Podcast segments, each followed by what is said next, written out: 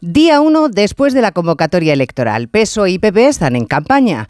Los socialistas con un vídeo de clara guerra sucia que se titula Mentira, en el que incluyen discursos manipulados, el Prestige o el Ya 42 volviendo a la alerta antifascista a la que en su día se aferró Podemos. Pedro Sánchez llamando en Twitter ultraderecha a todos los que no comprenden las bondades de su política económica, sintiendo el vacío de sus compañeros que le responsabilizan y se lo hicieron notar en la noche electoral, no cogiéndole el teléfono.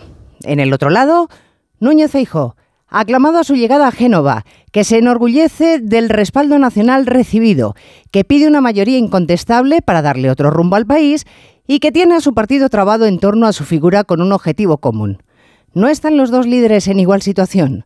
A uno le reciben victorioso, a otro le piden un comité federal para ponerle nombre a la derrota.